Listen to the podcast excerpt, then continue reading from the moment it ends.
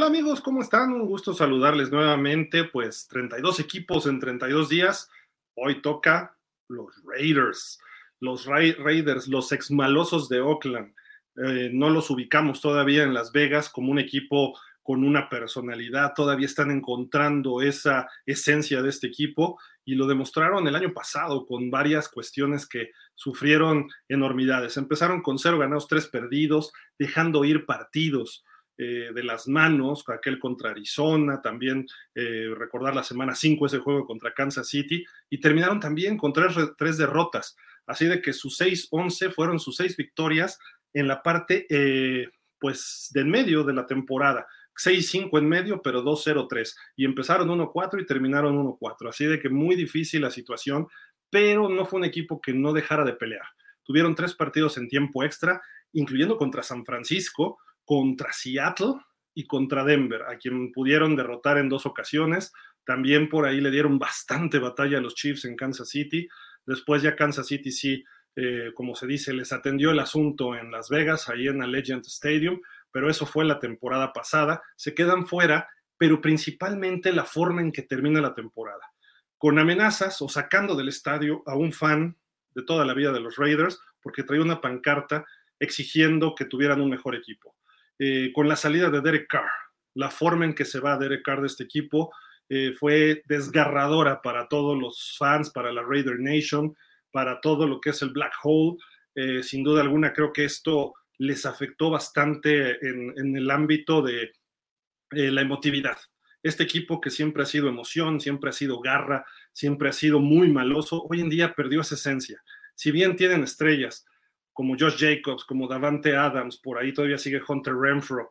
Vamos a ver qué es lo que puede hacer este equipo con Josh McDaniels, quien solamente pudo recuperar, pues más o menos lo mismo en Derek Carr, muchos dirán, Jimmy Garoppolo. Yo creo que Jimmy Garoppolo está, tiene más experiencia en partidos importantes que Derek Carr, pero Derek Carr es mejor. Y eso lo van a sufrir el equipo de los, eh, de los Raiders. También trajeron a Jacoby Meyers, un ex receptor de los Pats que conoce muy bien Josh McDaniels. Trajeron por ahí también a Brian Hoyer, otro coreback que conoce eh, McDaniels, se deshizo de Jared Stidham, o lo dejó ir, mejor dicho. Traen a Austin Hooper, una ala cerrada de Tennessee. ¿Por qué? Porque hicieron un trade, un trade con los gigantes para la salida de Darren Waller, el, uno de los mejores alas cerrada de la NFL, y lo dejan ir el equipo de los, eh, de los Raiders. Todo parece que ese equipo que se veía poderoso con John Gruden hace un par de años, hoy en día se ve como uno de los equipos más débiles en la conferencia americana, a pesar de tener ciertas estrellas. Vamos a ver si el cocheo de George McDaniels, que creo que esa es la clave, el cocheo este año será la parte importante para que este equipo pueda despegar y lograr cosas que pues difícilmente veríamos. Dieron batalla el año pasado, como decíamos, tres partidos en tiempo extra ante equipos eh, mejores, sobre todo de ellos, Seattle y San Francisco. Esto les puede servir como un parteaguas para tener una mejor temporada 2023. Perdieron, ya decíamos, a Carr, a Foster Moreau, Jared Steedham, se les fue en trade el señor Waller, también se fue Mac Hollins, Clelin Farrell, una ala defensiva que se va a San Francisco, quien fuera una selección alta por parte de este conjunto. Y en el draft, tuvieron bastantes picks, no lo hicieron del todo mal, tenían necesidades en la posición de corner, línea ofensiva y línea defensiva, y atendieron precisamente la línea defensiva en la primera ronda con el séptimo pick. Se llevan a Tyreek Wilson, un Edge de Texas Tech, sin duda una, una buena contratación, una buena, un buen reclutamiento. Este jugador puede ser de mucha ayuda precisamente para Max Crosby, este veterano que ha sido el pilar de, este, de esta defensiva en los últimos años. En la segunda ronda, Michael Mayer, una ala cerrada de Notre Dame, también un movimiento interesante sobre todo por la salida de Moreau y de Waller. En la tercera ronda tuvieron dos picks, Byron Young, un tackle defensivo de Alabama, donde necesitan mucha ayuda el equipo de los Raiders, y Trey Tucker, un receptor de la Universidad de Cincinnati. En la cuarta tuvieron dos, Jacorian Bennett, un corner de Maryland, y se llevaron a un coreback en la cuarta ronda, Aidan O'Connell, coreback de Purdue, que es del estilo de Jared Steedham, es un estilo de esos corebacks que hay que desarrollar un poquito, pero McDaniels lo puede ir trabajando detrás de Garópolo, lo puede ir trabajando detrás de Brian Hoyer, y por qué no pensar en otro pick de coreback el año que entra, pero ya en primera ronda. Quizá que es lo que estén eh, tramando el equipo de los Raiders. Sobre todo, ¿por qué?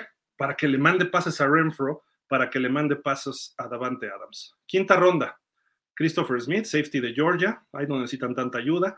En la sexta, Mari Burney, linebacker de Florida. Y en la séptima, Nesta Jade Silvera, tackle defensivo de Arizona State. Un draft, podríamos ponerle una calificación de un 8, aceptable sin ser sobresaliente. Pero regresamos nuevamente al coacheo. La clave está en George McDaniels y su staff. Si este equipo quiere ir lejos, George McDaniels tiene que dejar de ser George McDaniels. Tiene que empezar a aprender a tomar decisiones importantes en los momentos importantes y que sean correctas. ¿Por qué? Porque se le ha jugado por conversiones donde no debe, porque falla en ciertas, eh, mandar ciertas jugadas cuando no son apropiadas. Eh, los jugadores como que en un principio no le han creído. Todos creíamos que cuando llegue, cuando llegaba a los Raiders el año pasado, iba a ser un McDaniels distinto al que vimos en Denver cuando fue head coach hace varios años, pero McDaniels ha demostrado que todavía está corto de eso. Vamos a ver si este año puede dar ese brinco como head coach y pues, ¿por qué no? Tratar de emular al que fuera su, eh, su mentor durante muchos años allá en Nueva Inglaterra, el señor Bill Belichick. Pero bueno, algo de los Raiders, Tom Brady está invirtiendo y se está volviendo socio eh, minoritario de este equipo, le va a meter dinero ahí con Mark Davis, no significa que va a jugar, hay que aclarar, eh, pero también depende de autorización de los dueños de la NFL. Por otra parte, eh, pues los Raiders tenían otro problema. Muy bonito el estadio, Legend Stadium. De hecho, el camino al Super Bowl, bueno, va a terminar ahí, porque el Super Bowl 58 se va a jugar en ese estadio. Una belleza de la, eh, de la ingeniería, de la arquitectónica, de la arquitectura, en fin. Pero los Raiders no pueden llevar fans por sí solos. Juegan contra Kansas y se viste de rojo el estadio. Juegan contra Pittsburgh y se viste de toallas terribles. Juegan contra el rival que sea y hay mucho más eh, fans del equipo visitante. No han asentado una base de aficionados allá en Las Vegas y eso se da a base de triunfos. Es importante para ellos empezar a ganar. Y tienen otro problema. Están en la división del campeón. Su archirrival de toda la vida, los Chiefs los Chargers, que es un equipo que viene creciendo con Justin Herbert, con Austin Eckler, con Khalil Mack, con Bosa, etcétera, Derwin James, entre otros. Y está Denver, otro de los equipos que se espera que este año repunten. Así de que difícilmente los Raiders van a salir de esa cuarta posición eh, de la división, salvo que empiecen a jugar Jimmy Garoppolo como algo que no es, ganar partidos importantes que Josh Jacobs vuelva a ser el líder corredor de la NFL, que Davante Adams empiece a despuntar como lo hacía en Green Bay y que la defensiva empiece a jugar tal cual el nivel de Max Crosby, que ese es su máximo referente, pero los demás han estado, han quedado a deber. Entonces, se tienen que dar varios factores en Las Vegas para que este equipo funcione. Eh, viendo su calendario, creo que tienen partidos eh, interesantes. La tercera semana ah, debutan en casa después de dos visitas a Denver, un juego importante, y luego a Buffalo. Reciben a Pittsburgh. Es un partido que no pueden perder. No porque sea Pittsburgh, sino porque es el debut en casa. Y después tienen una visita a Los Ángeles contra los Chargers, donde también ahí ellos tienen ventaja de, más aficionados que los Chargers, pero eso es otro asunto. Luego reciben dos partidos en el Allegiant ante Green Bay y Nueva Inglaterra Ojo, esos dos partidos son equipos eh, relativamente a su nivel, quizá un poquito más arriba, donde pudieran empezar a demostrar, empezar a ganar en casa, es lo importante. Pittsburgh, Green Bay y Nueva Inglaterra son vitales. Luego van al norte, visitan a Chicago y a Detroit de formas semanas consecutivas, reciben a los dos neoyorquinos, a Gigantes y a Jets. Luego hacen un viaje a Miami, es el único viaje en seis semanas.